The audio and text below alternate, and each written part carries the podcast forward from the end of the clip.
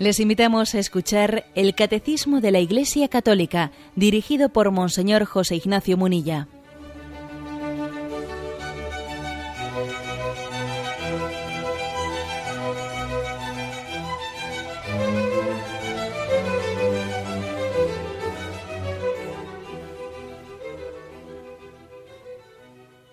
Cordial saludo a todos los oyentes de Radio María. Un día más, con la gracia del Señor, proseguimos el comentario del Catecismo de nuestra Madre, la Iglesia. Hoy queremos explicar un apartado que tiene como título El mundo ha sido creado para la gloria de Dios. Son dos puntos, el 293 y 294. Eh, recuerdo que estamos en la explicación de la primera parte del credo, la referencia al Dios creador. Repito el título, El mundo ha sido creado para la gloria de Dios. El primero de los puntos, el 293, dice así. Es una verdad fundamental que la Sagrada Escritura y la tradición no cesan de enseñar y de celebrar. El mundo ha sido creado para la gloria de Dios. Esta es una cita del Concilio Vaticano I. Dios ha creado todas las cosas, explica San Buenaventura, no para aumentar su gloria, sino para manifestarla y comunicarla. Porque Dios no tiene otra razón para crear que su amor y su bondad. Abierta su mano con la llave del amor, surgieron las criaturas. Y el Concilio Vaticano I explica, en su bondad y por su fuerza todopoderosa, no para aumentar su bienaventuranza ni para adquirir su perfección, sino para manifestarla por los bienes que otorga a sus criaturas, el solo verdadero Dios, en su libérrimo designio, en el comienzo del tiempo, creó de la nada a la vez una y otra criatura, la espiritual y la corporal. Bien, este es el punto 293, que parte de esa afirmación que está definida en el Concilio Vaticano I el mundo ha sido creado para la gloria de Dios. Esto también nos une con la espiritualidad ignaciana, quien en los ejercicios espirituales subraya, ¿no? hemos sido creados para la gloria de Dios. El sentido de nuestra vida es dar gloria a Dios. Y es una expresión que requiere, requiere explicación, ¿eh? requiere pues una, una comprensión de la palabra en, el sentido bíblico, en el sentido en el que Dios mismo lo ha revelado, porque a veces los términos están cargados mm, de, otros conceptos que se les han ido adheriendo. Y a veces ciertas frases sugieren, pueden sugerir por el contexto eh, cosas que no ha querido decir la frase. ¿eh? Entonces, hoy en día, la expresión el mundo ha sido creado para gloria de Dios, puede sugerir cosas que son contrarias a, la propia revelación. Porque estar lleno de gloria, etcétera, en nosotros tiene un, ese término implica una especie de sospecha, bueno, implica, suele implicar, quiere decir, ¿no? Como de poca humildad. ¿eh? Pretender rodearse de gloria, ¿no? Es como eh, no ser humilde, ufanarse, o sea, es como proyectarle, sería como proyectar en Dios eh, la tendencia vanidosa, soberbia del hombre. El hombre, el hombre, el mundo ha sido creado para la gloria de Dios, ¿no? Es como si dijésemos, bueno, pues se ha querido pavonear, se ha querido ufanar, se ha querido. ¿eh? Tenemos que tener mucho cuidado de, de purificar siempre eh, nuestros conceptos cuando los aplicamos a Dios. Entre otras cosas, porque Dios sería absurdo, ¿eh? sería absurdo hacer una imagen de Dios como si, como si Él hiciese algo para aumentar algo que no tiene. No, Dios es infinito. Dios es infinito, con lo cual no, no se puede entender la expresión para gloria de Dios es pues para aumentar su fama, para aumentar, no, Dios es infinito. Su ser no, tiene la posibilidad de acrecentarse, o sea, es infinito. ¿eh? Luego, no entendamos nunca, para gloria de Dios, como si Dios estuviese buscando algo, algo que no tiene, ¿eh? o, un ufanarse de, etcétera. Esto tenemos que, mm, que purificarlo y de, y de alguna manera despojarnos de falsas concepciones que puede haber dentro de nosotros. La gloria de Dios, la gloria de Dios, dice aquí, no consiste en aumentarla, sino en manifestarla y comunicarla. Es decir, a Dios, la gloria de Dios consiste en que su felicidad, su eterna felicidad, Él la comparta con nosotros, la comparta con las criaturas. Como siempre que me solís escuchar en este programa, recurrimos, vamos, luego con mucha frecuencia, recurro a, a la imagen de la familia y dice uno, vamos a ver, ¿cuál es la gloria de unos padres santos?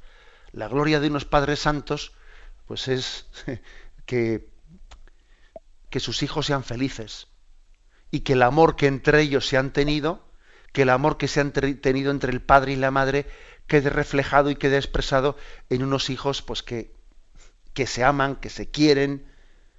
Esa es la gloria de los padres. Unos malos padres, no unos padres santos, sino unos padres que son pecadores, pues entenderían por la gloria.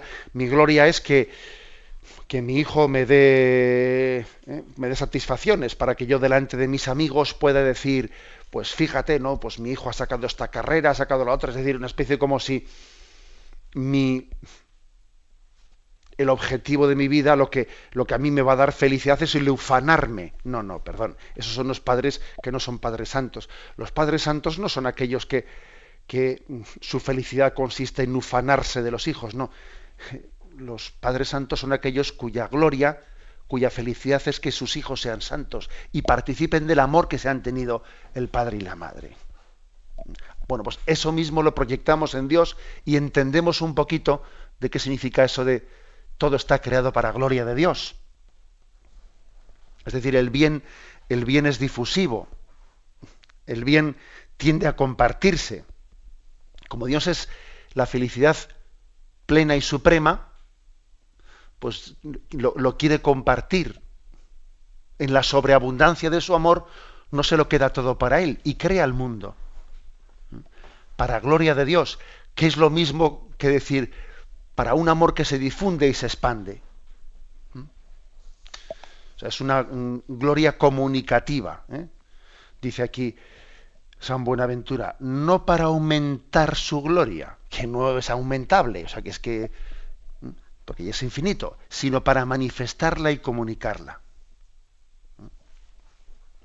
Es muy bella la expresión de Santo Tomás, que aquí copia el catecismo.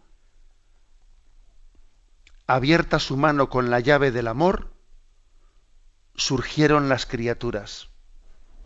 Abierta su mano con la llave del amor, surgieron las criaturas. Una expresión bella, profunda de Santo Tomás. Por abrir la mano es, o sea, pues la, decisión de hacer, no de crear. ¿Quién ha, quién ha llevado a efecto, no? ¿Quién ha movido a Dios a, a que él mueva la mano para crear el mundo? La llave del amor. La llave del amor es la que le ha llevado a Dios a crear. Y por eso han surgido las criaturas. Bueno, es mm, verdaderamente entrañable esta expresión. Abierta su mano con la llave del amor, surgieron las criaturas. En una catequesis que dio Juan Pablo II allá en el 12 de marzo de 1986, habló él también de cómo la creación es revelación de la gloria de Dios. Y dijo alguna expresión que es muy interesante y voy a leer. la, afirmación del Concilio Vaticano I acerca de la creación que también aquí en el día de hoy, en el punto de hoy, eh, estamos leyendo, dice, este único verdadero Dios, en su bondad y, omnipotencia, no para aumentar su bienaventuranza, ni para adquirirla, sino para manifestarla por medio de los bienes que distribuye a las criaturas, con decisión sumamente libre, sacó de la nada las criaturas. Es decir, que este texto explica con un lenguaje propio la verdadera, la misma verdad acerca de la creación y acerca de su finalidad. ¿eh? el creador no busca en la obra de la creación ningún complemento de sí mismo, dice Juan Pablo II. O sea, la creación no es un complemento de Dios, que Dios necesitaba un complemento. Este modo de razonar estaría, sería totalmente contrario con lo que Dios nos dice de sí mismo. Porque Él es el ser totalmente infinito y perfecto, con lo cual la creación no puede ser algo que le faltaba a Dios y que Él no. Dios no tiene ninguna necesidad de haber creado. La creación no añade nada a la divinidad de Dios. Y sin embargo, continúa diciendo Juan Pablo II, Dios crea. Las criaturas están llamadas por Dios a la existencia con una decisión plenamente libre y soberana. Participan del modo, de modo real, ¿no? aunque limitado y parcial, de la perfección absoluta de la plenitud de Dios. O sea, la creación es una participación de la plenitud de Dios. Es una participación limitada y parcial. Pero es una participación. Y continúa Juan Pablo siguiendo, Juan Pablo II, perdón, diciendo que hay grado de perfección en la creación que participan en un mayor grado, en un menor grado de la plenitud de Dios. Pues, por ejemplo, pues digamos que el hombre participa en un grado superior de la perfección de Dios, pues que las plantas, o que los montes y los ángeles participan en un grado de la perfección de Dios, hay también dentro de la creación un grados, grados de participación en la gloria de Dios, ¿no? en su perfección. Es, es digamos, la, la, forma que tiene ¿no? pues Juan Pablo II la, la tradición de la Iglesia, el magisterio de la Iglesia, de explicar el misterio de la creación. Dios no necesitaba en absoluto crear una especie de complemento porque le faltase algo, no, Dios, Dios es omnipotente, lo tenía todo, pero de la sobreabundancia de su amor, el amor es comunicativo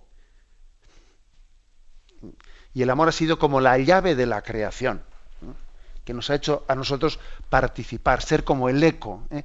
el eco de la grandeza de Dios. Mm, aquí mm, el propio Juan Pablo II, en aquella catequesis que hizo, recurre al Salmo 103. ¿Cuántas son tus obras, Señor? y todas las hiciste con sabiduría. La tierra está llena de tus criaturas. Gloria a Dios para siempre. Goce el Señor con sus obras. Cantaré al Señor mientras viva. Tocaré para mi Dios mientras exista. Es muy hermoso que en este Salmo 103, de la admiración de cuántas son las obras de Dios, y todas las hiciste con sabiduría, etcétera, de, esa, ¿eh? de esa contemplación brota, arranca un grito de gloria a Dios. Gloria a Dios para siempre. ¿eh? El mundo ha sido criado para gloria de Dios. La contemplación de la creación debe de suscitar en nosotros pues un cántico de glorificación de Dios. Tenemos un momento de reflexión y continuaremos enseguida.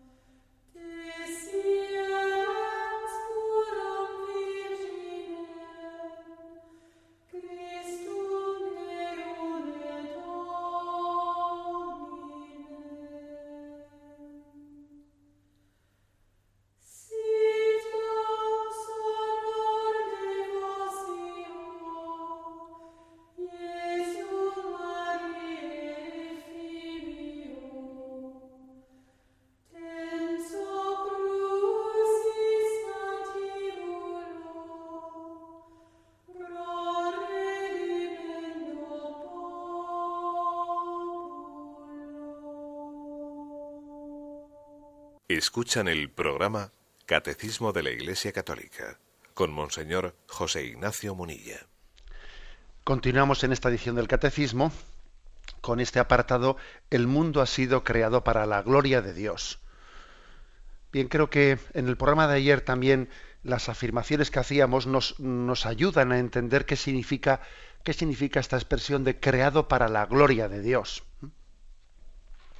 Eh, la afirmación, eh, la tesis de la catequesis de ayer es que la creación es obra de la santidad. Y bien, hay que decir que la creación del mundo, perdón, es obra de la Trinidad, no sé qué he dicho. ¿eh? La creación es obra de la Santísima Trinidad. Y decir que la creación del mundo encuentra su modelo en la generación del verbo. Es decir, vamos a ver, ¿en qué, si se puede hablar de esta manera, ¿eh? ¿en qué se inspiró Dios para la creación del mundo? Pues mira, el modelo en el que Dios se inspiró fue la eterna generación del verbo. Mm, ese verbo que es engendrado, no creado. Hay una diferencia entre la creación del mundo y la generación del verbo que no ha comenzado en el tiempo, sino que es eterna. Desde toda la eternidad el Padre ha engendrado al verbo. Bueno, pues ahí se ha inspirado Dios para la creación del mundo. No es lo mismo la creación que la, generación, no es lo mismo. ¿Mm? Pero nuestra fe dice que la creación del mundo encuentra su modelo en la eterna generación del Verbo, del Hijo, de la misma sustancia del Padre. Ahí se ha inspirado Dios. ¿eh? Y también decir que la fuente de la creación en el amor es el Espíritu Santo.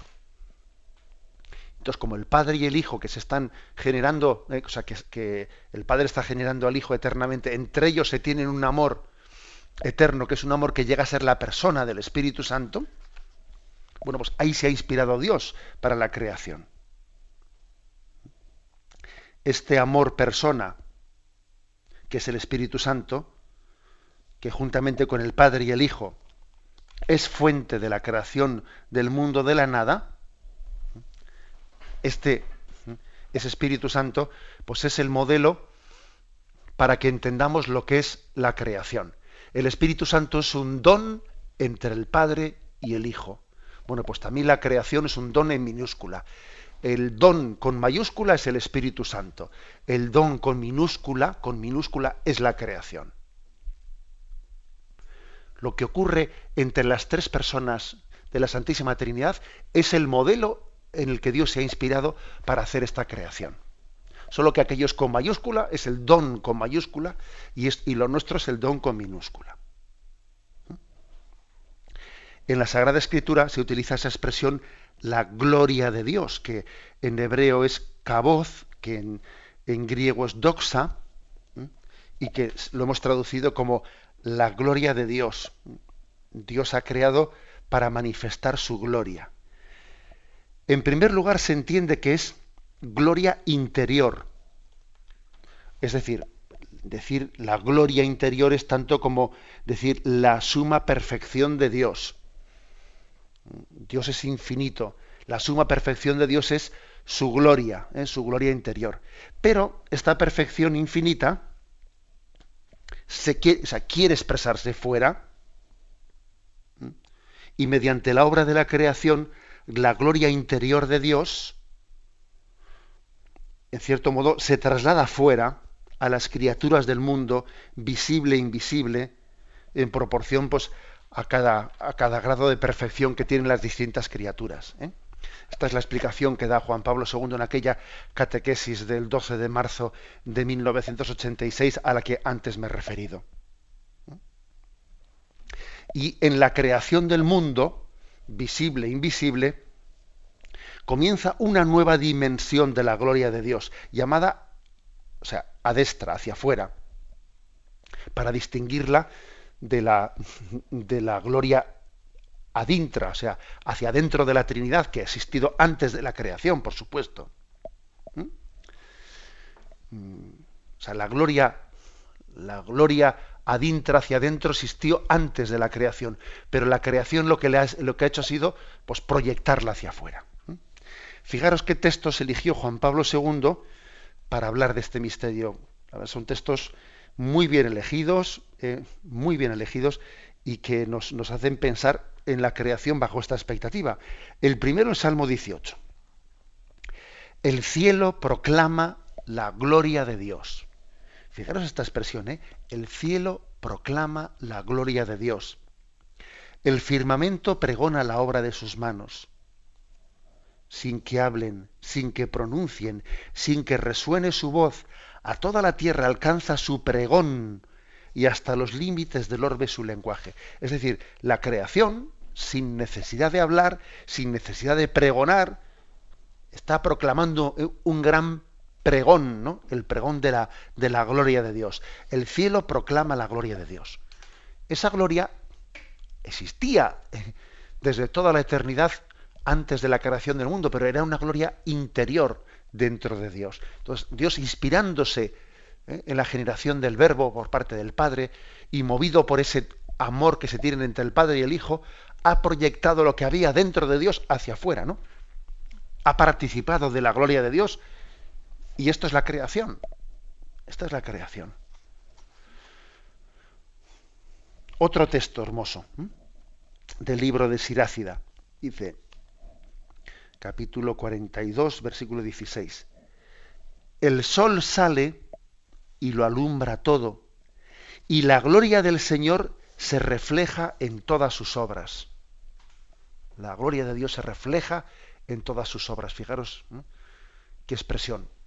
Por ejemplo, hemos visto lo que es a veces que estás tú ante un estanque y ves que ante el estanque se refleja como si fuese un espejo, pues eh, el rostro de tu, tu rostro, ¿no? Ves tu rostro en el estanque. Bueno, pues como si fuese eso, algo así, ¿no? Dice, el sol sale y alumbra todo, y la gloria del Señor se refleja en todas sus obras. Es como si la gloria de Dios, el rostro de Dios, estuviese reflejado en el estanque. Otro texto que refiere Juan Pablo II, en el libro de Baruch, que tiene una expresión muy sugestiva, dice, los astros, eh, capítulo tercero, perdón, capítulo tercero, versículo 34, libro de Baruch. Los astros brillan en sus atalayas y se complacen. Los llama y contestan, henos aquí. Lucen alegremente en honor del que los hizo. Qué expresión, ¿eh? Los astros lucen en honor de quien los hizo son reflejo de la gloria de Dios. Algún día cuando, cuando estemos delante de Dios y cuando comparezcamos delante de Él y, bueno, pues Él en, en ese acto de presencia veamos toda nuestra vida, repasemos toda nuestra vida, no en ese juicio particular delante suyo, yo creo que diremos en nuestro interior, pero qué burros que hemos sido, pero, pero qué, qué duros de mollera cuando hemos dicho cuando hemos quejado, nos hemos quejado diciendo, ¿dónde está Dios? Y resulta que estábamos rodeados de sus reflejos, rodeados de su, de su rostro reflejado en las criaturas. ¿eh? Fijaros este texto que hemos leído. Lucen, los astros lucen alegremente en honor de quien los hizo. ¿Quién los ha puesto ahí? Pero si, si Dios ha puesto los astros para ti, los ha puesto para nosotros, para que en ellos veamos reflejado el rostro de Dios. El otro día os decía esa expresión, ¿no? El sol sale para ti. Dios lo ha pensado para ti, para que sea un reflejo de la gloria de Dios. El sol sale para manifestar la gloria de Dios. Bien, en otro, en otro texto, en otro lugar, el texto bíblico, en el libro de Daniel, ¿no? Pues eh, suena como una llamada dirigida a las criaturas a fin de proclamar la gloria de Dios. Es el capítulo tercero, versículo 57 del libro de Daniel. Criaturas todas del Señor, bendecid al Señor, ensalzadlo con himnos por los siglos. O el Salmo 65. Aclamad al Señor tierra entera tocad en honor de su nombre, cantad himnos a su gloria, Decid a Dios qué temibles son tus obras, por tu inmenso poder tus enemigos te adulan, que se postre ante ti la tierra entera, que toquen en tu honor, que toquen para tu nombre. Cantad himnos a su gloria, dice. La Sagrada Escritura está llena de expresiones semejantes. ¿eh? Por ejemplo, Salmo 103. ¿Cuántas son tus obras, Señor, y todas las hiciste con sabiduría? La tierra está llena de tus criaturas.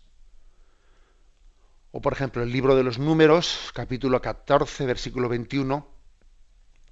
Por mi vida y por mi gloria, que hinche la tierra entera. Porque tuyas son las riquezas y la gloria.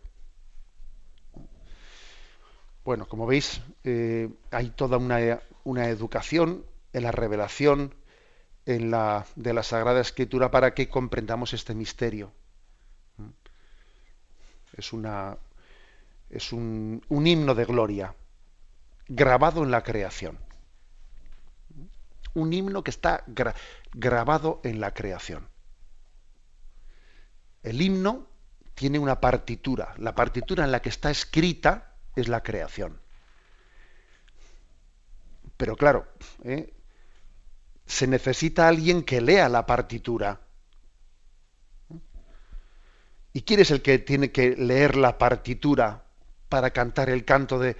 Eh, somos nosotros. Dios ha dejado escrito el himno en esta partitura que es la creación.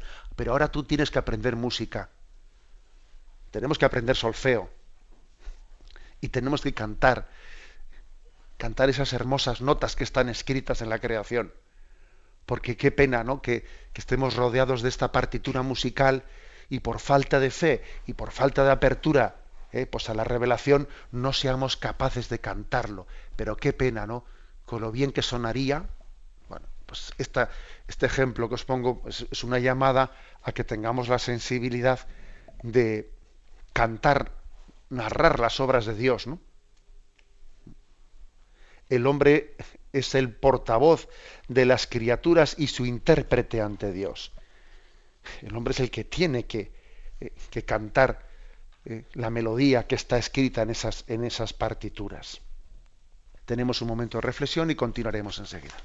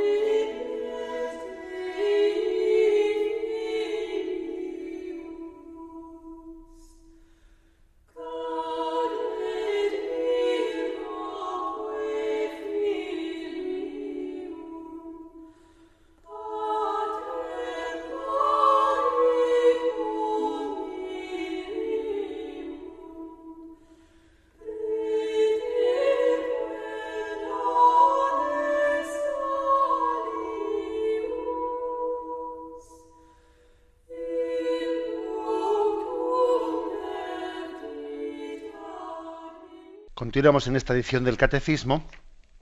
Nos falta leer el punto 294 dentro de este apartado que tiene como título El mundo ha sido creado para la gloria de Dios. Dice así, la gloria de Dios consiste en que se realice esta manifestación y esta comunicación de su bondad para las cuales el mundo ha sido creado. Hacer de nosotros hijos adoptivos por medio de Jesucristo, según el beneplácito de su voluntad, para alabanza de la gloria de su gracia. Estos Efesios, capítulo primero, versículo del 5 al 6. ¿eh? Hacer de nosotros, repito, ¿eh? esta cita de San Pablo, hacer de nosotros hijos adoptivos por medio de Jesucristo, según el beneplácito de su voluntad, para alabanza de la gloria de su gracia. ¿eh? Lo dejo aquí que luego terminamos de leer este, este libro, digo, perdón, este libro, este punto pero que es muy interesante, muy interesante esta, afirmación.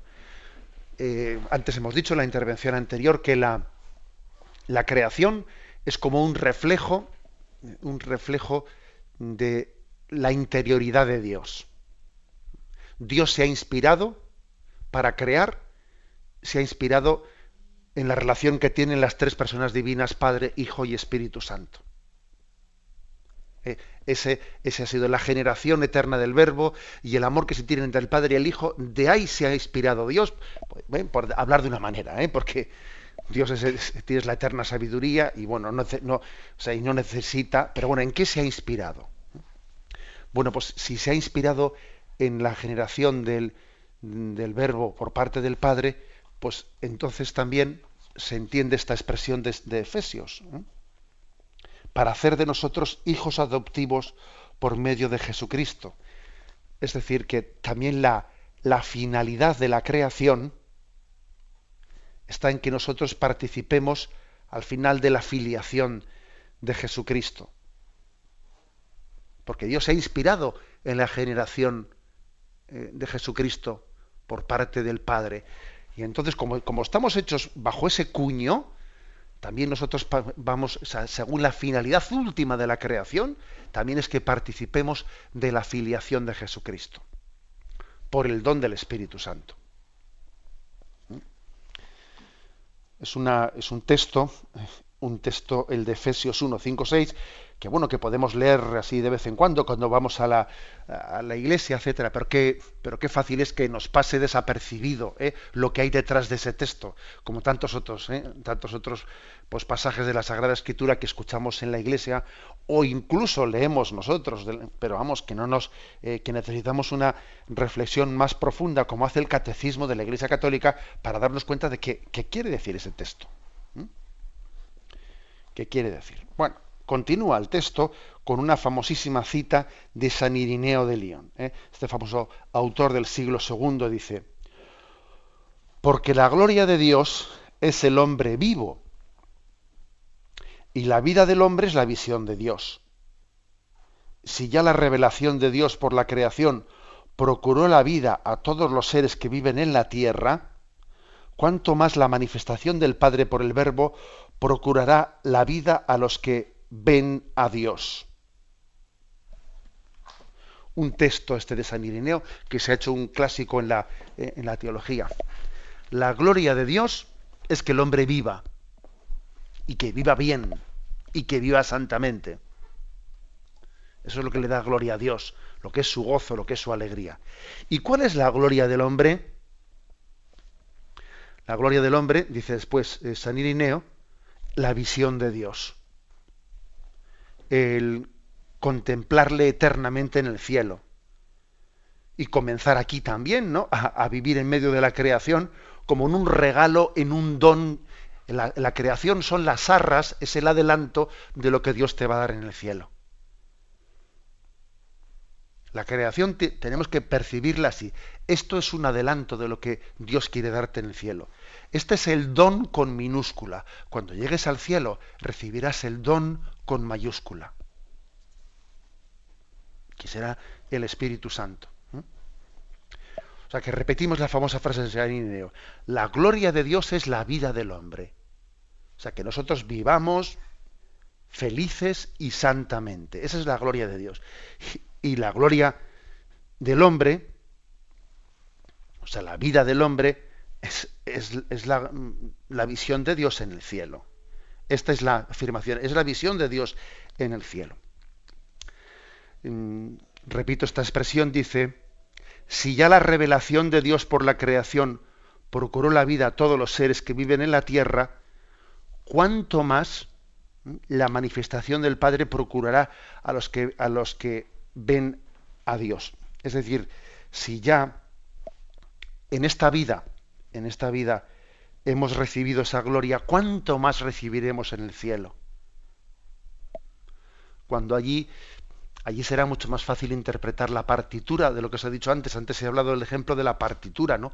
Que la gloria de Dios está como escrita en la naturaleza. Y ahora hace falta que nosotros estudiemos solfeo y aprendamos a leer la partitura y darnos cuenta de que este mundo es un canto al amor de Dios, un canto a la gloria de Dios. Pero claro, en este mundo hay que aprender la partitura y hay que aprender a cantar. Pero en el cielo, en el cielo, allí tendremos con naturalmente una capacidad de, de, ver en todo a Dios, de verle directamente sin necesidad de tener que, que aprender. ¿eh? que aprender un solfeo que aquí nos cuesta aprender a través de la fe y allí no hará falta ¿no? E, e, ese aprendizaje porque será con natural a nosotros, es la visión beatífica. Bueno, esa es la, afirmación de San Irineo. ¿eh? Repito su, su cita, la voy a leer entera ahora. Porque la gloria de Dios es el hombre vivo y la vida del hombre es la visión de Dios. Si ya la revelación de Dios por la creación procuró la vida a todos los seres que viven en la tierra, cuánto más la manifestación del Padre por el Verbo procurará la vida a los que ven a Dios. Bueno, y termina este punto 294 diciendo, el fin último de la creación es que Dios, creador de todos los seres, se hace por fin todo en todas las cosas, procurando al mismo tiempo su gloria y su felicidad. Bueno, vamos a, mm, a, analizar esta frase. El fin último de la creación es que Dios, creador de todos los seres, se hace por fin todo en todas las cosas. Esto es Primera Corintios, Primera Corintios, capítulo 15, versículo 28. ¿Mm? Cada uno tendréis vuestra, vuestra versión de la Sagrada Escritura, pero sería bueno que lo buscaseis. Primera Corintios, capítulo 15, versículos, no, versículo 28. ¿Mm? Dios se hace todo en todas las cosas. Dios se hace todo en todas las cosas. Es una frase misteriosa. Dios se hace todo en todas las cosas. Es también como una, un decir, mira, cuando tú miras con fe, cuando tú miras este mundo mm, pues con ojos, con los ojos de Dios, con esa capacidad de leer la partitura que me refería yo antes, te das cuenta que Dios se te da totalmente en todas las cosas, en cada pequeño acontecimiento de tu vida. Sea, es decir, para, para que tú goces de Dios, no únicamente le puedes gozar en el macrocosmos, también en el microcosmos, o sea, en, los pequeños acontecimientos de tu vida, en, lo ordinario, ¿eh?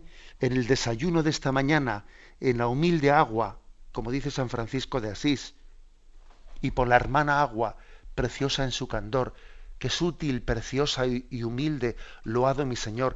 Es decir, Dios se hace todo en todas las cosas. En cada pequeña cosa de tu vida ves la gloria inmensa de la creación. Es verdad que a veces viene bien que veamos la creación en su conjunto y que hablemos y que nos hablen de los miles de millones de años de luz de distancia del universo, porque así de esa manera, no sé, nos ayuda más a pensar lo que es la creación. Pero luego, después de que nos han hablado eso, tú puedes llegar a, percatarte de que Dios se hace todo en todas las cosas. En cada pequeña cosa está Dios contenido. O sea, Dios no solo se manifiesta en la totalidad de la creación, sino también en cada pequeña parte de la creación se manifiesta Dios. Dios, eh, repite, repito, esto dice, se hace todo en todas las cosas. Dios se te da totalmente en cada pequeño regalo, desde una flor hasta los buenos días que nos damos uno a otro, hasta un amanecer eh, Dios se te da totalmente en cada pequeño acontecimiento.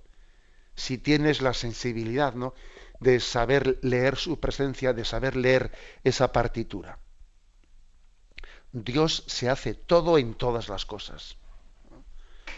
Que esa es la capacidad que tiene pues, el mismo Jesucristo en la Eucaristía, ¿eh? que es capaz de estar en cuando partimos el pan de la Eucaristía, decimos que Jesucristo entero está en cada pequeña parte, en cada pequeño trocito de pan que hemos partido de la Eucaristía. ¿Mm? y sin que se parta Jesucristo. ¿eh? Partimos el pan en cinco o seis pedazos, no le hemos partido a Jesús en cinco o seis pedazos, sino que, sino que Él está entero, entero y se te da totalmente en cada, en cada pequeña parte del pan eucarístico. Bueno, algo así ¿eh? es un ejemplo, ¿no? Eh, los ejemplos, bueno, pues tampoco los apliquemos sino metafóricamente. Así es también la creación. Dios se te da totalmente en todas las cosas. Y así percibimos su presencia entre nosotros. Bueno, lo dejamos aquí y hemos explicado hoy estos dos puntos, el 293 y 294, que tienen como título El mundo ha sido creado para la gloria de Dios.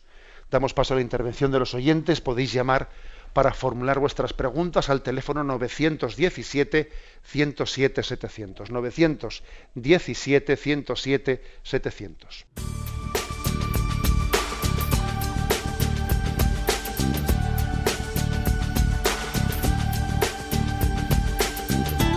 Radio María le ofrece la oportunidad de recibir en su casa sus programas favoritos.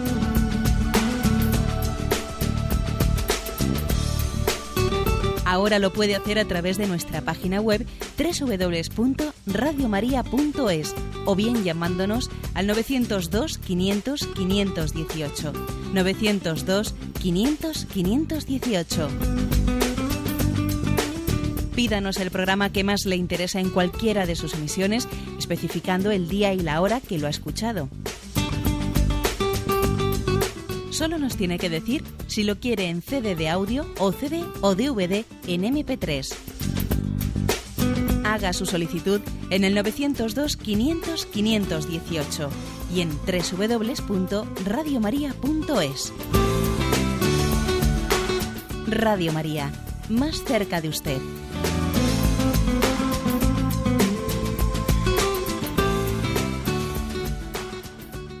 Escuchan el programa Catecismo de la Iglesia Católica con Monseñor José Ignacio Munilla. Sí, buenos días. ¿Con quién hablamos? Hola, buenos días. Yo me llamo Esperanza, llamo desde León. Adelante, Esperanza. Y a ver, yo estoy oyendo que hay que ver a Dios en todas las cosas. Yo tengo una hija que me la han dejado parapléjica en un hospital. Ella ya tenía sus problemas, llevamos una vida entera dedicada a ella.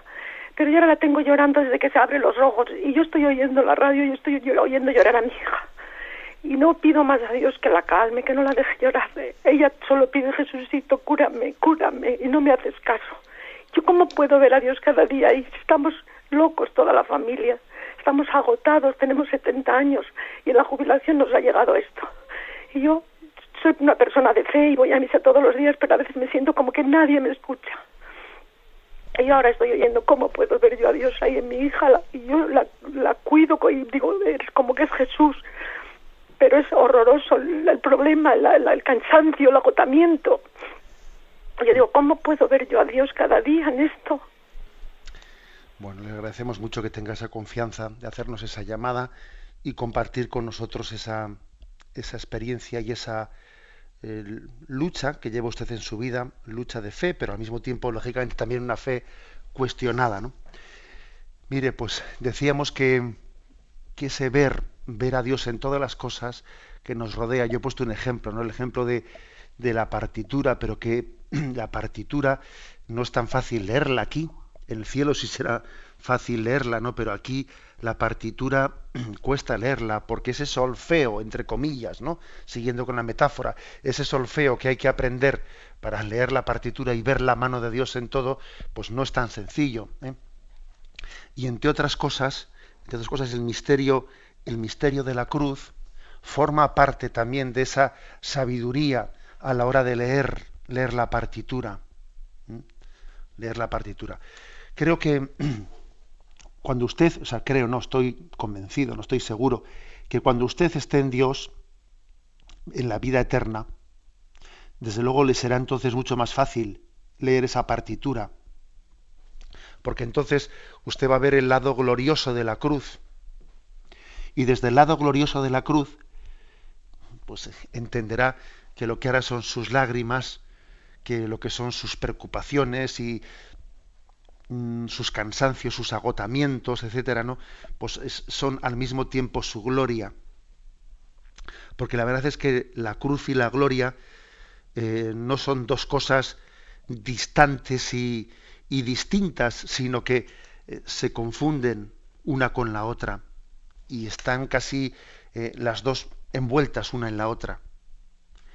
Y, a nosotros nos cuesta descubrir la gloria en medio de la cruz.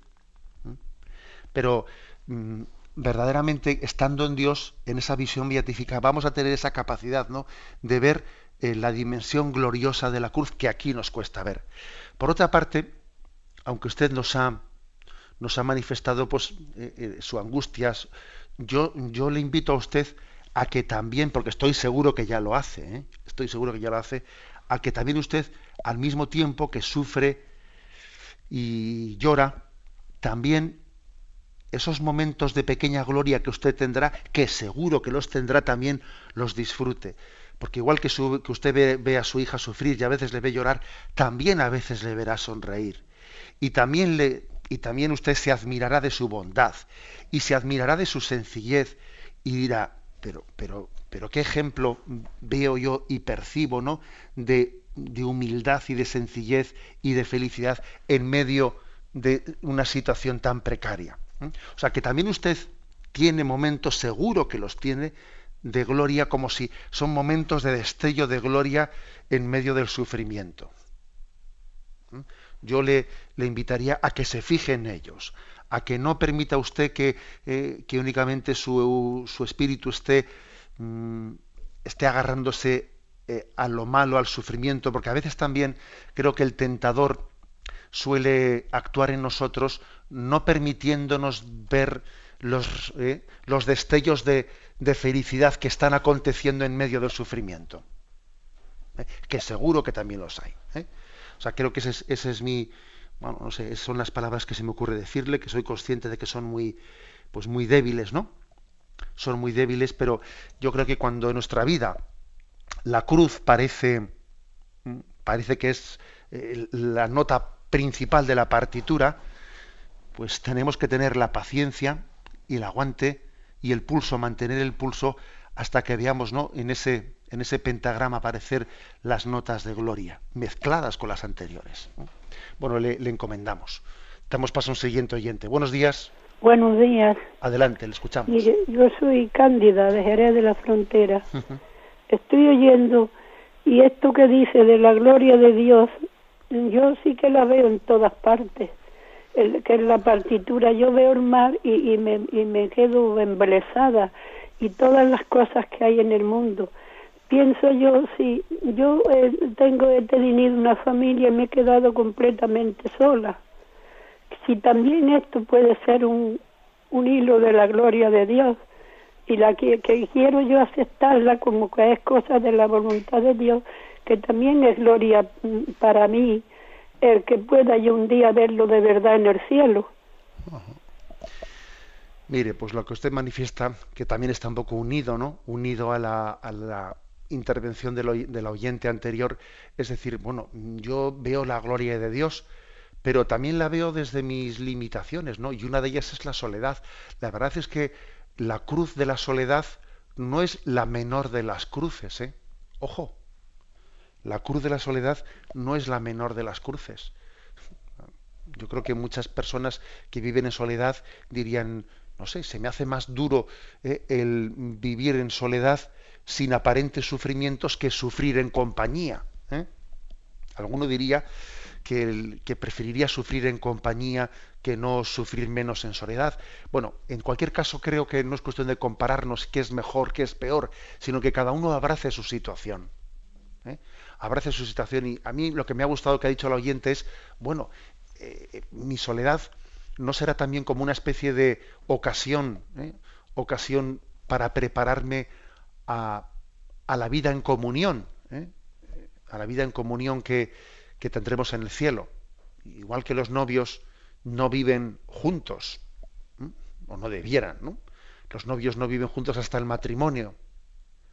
Pues así también nosotros en nuestra soledad nos estamos preparando para las bodas que será la vida eterna con Dios. Vivimos con Él, pero claro, no convivimos plenamente como se convive eh, en el matrimonio en el cielo. Bueno, pues pongo también ese ejemplo, esa metáfora para entender de cómo también la soledad es un deseo, eh, nos prepara y tiene que afianzar en nosotros el deseo de intimidad con Dios por siempre.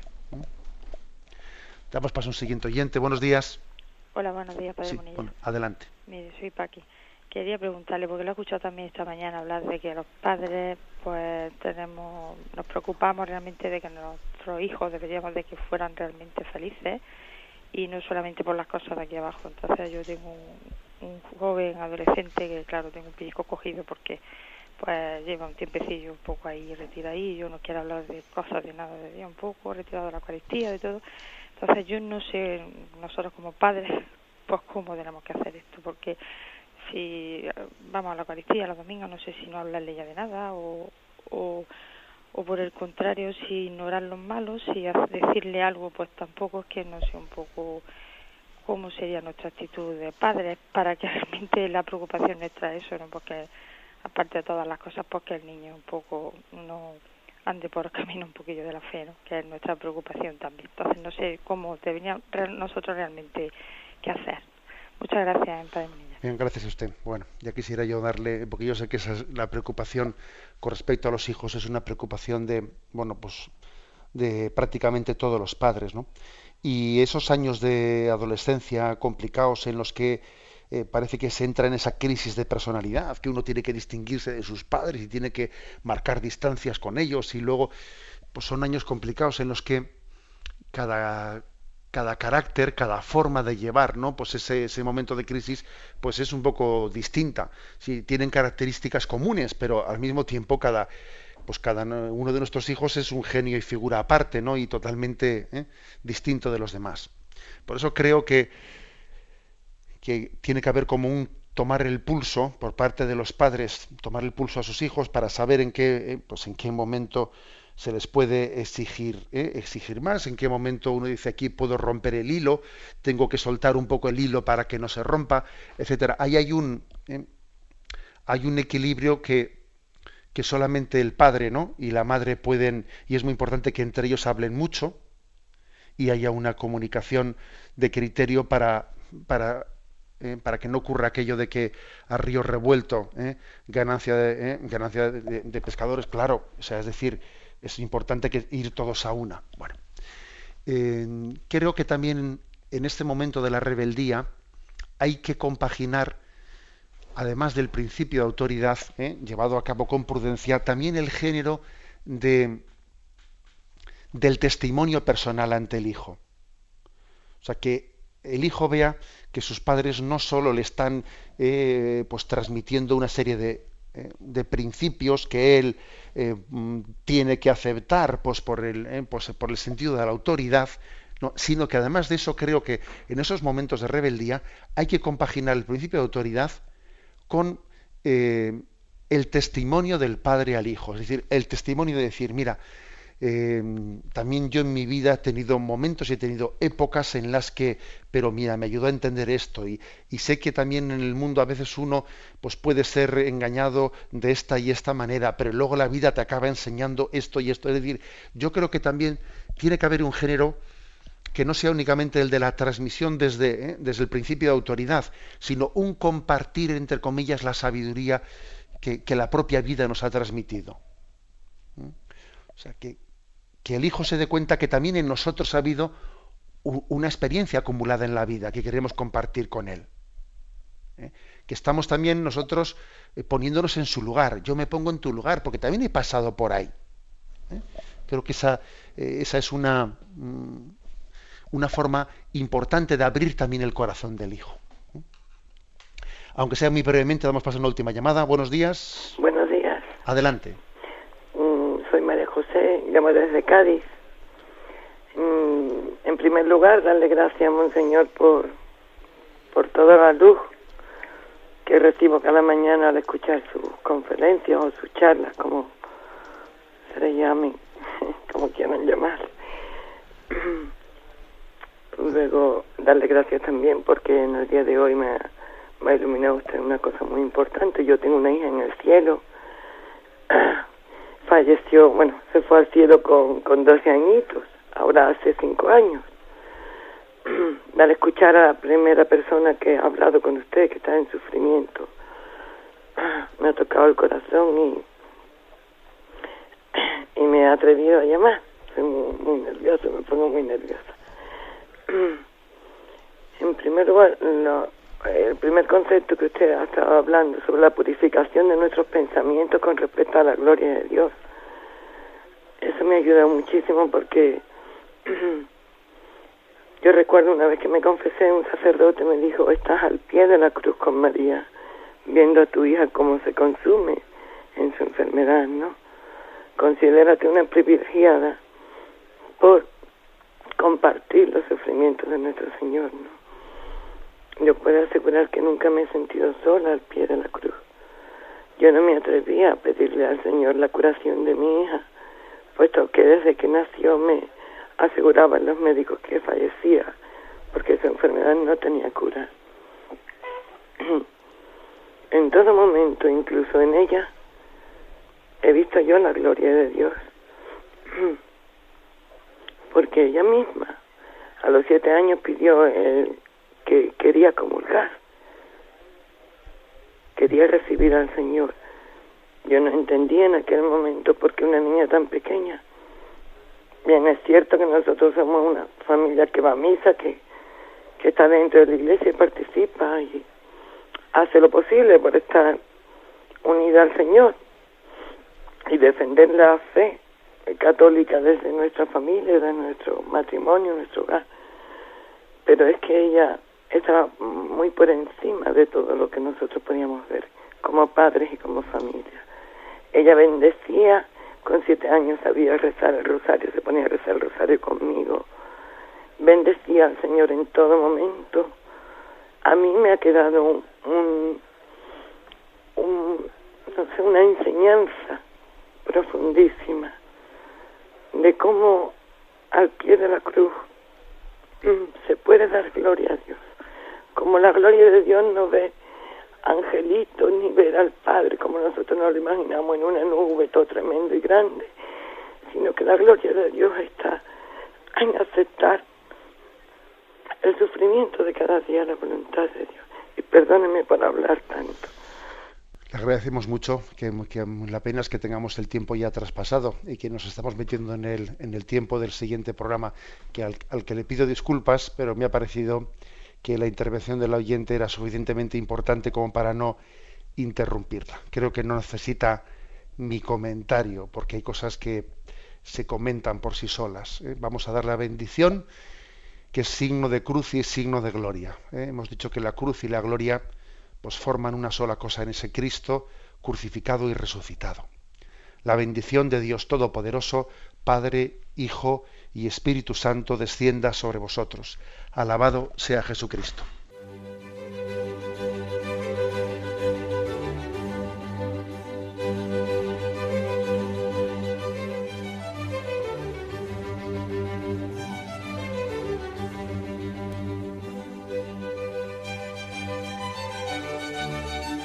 Han escuchado en Radio María el Catecismo de la Iglesia Católica, un programa dirigido por Monseñor José Ignacio Munilla.